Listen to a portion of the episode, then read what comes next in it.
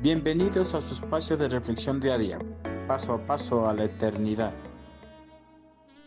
Refrenemos nuestra lengua. En múltiples ocasiones nos dejamos dominar por la ira y el rencor albergadas en nuestro corazón. Lanzamos dardos venenosos a través de nuestras palabras con el fin de vengarnos de las personas que nos ofendieron o lastimaron. Al momento de lanzar nuestros dardos, no medimos las consecuencias que pueden tener nuestras palabras en la vida de las personas que las reciben, pues hay palabras que pueden penetrar el alma del hombre y causar un daño profundo en su ser. El hombre que lastime a través de sus palabras será juzgado por el eterno Creador, y esto lo afirma Cristo Jesús. Les aseguro que en el día del juicio final todos tendrán que explicar por qué hablaron para hacerles daño a los demás.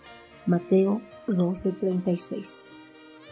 Por lo general, la mayoría de personas piensan que las palabras ofensivas que salen de sus labios contra sus semejantes no son de relevancia en la presencia de Dios, ya que piensan que Dios tiene cosas más importantes que atender que escuchar unas simples palabras ofensivas. Pero para Dios nada es demasiadamente pequeño como para que Él no esté atento al lenguaje de las personas, y mucho menos si las palabras que pronuncian tienen efectos dañinos en la vida de su prójimo. Jesús hace una advertencia a todos los habitantes de este mundo, pero en especial a sus seguidores.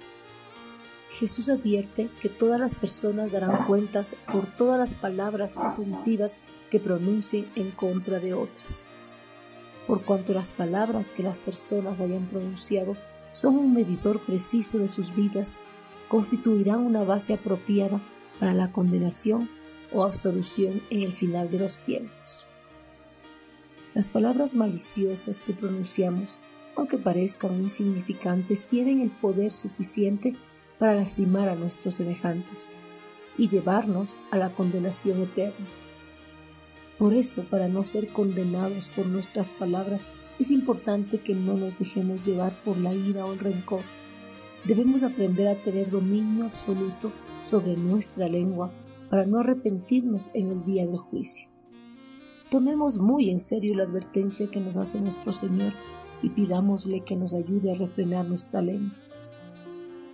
Porque nuestras palabras solo deben ser para bendecir a las personas, proclamar el Evangelio y glorificar el santo nombre de nuestro amado Señor.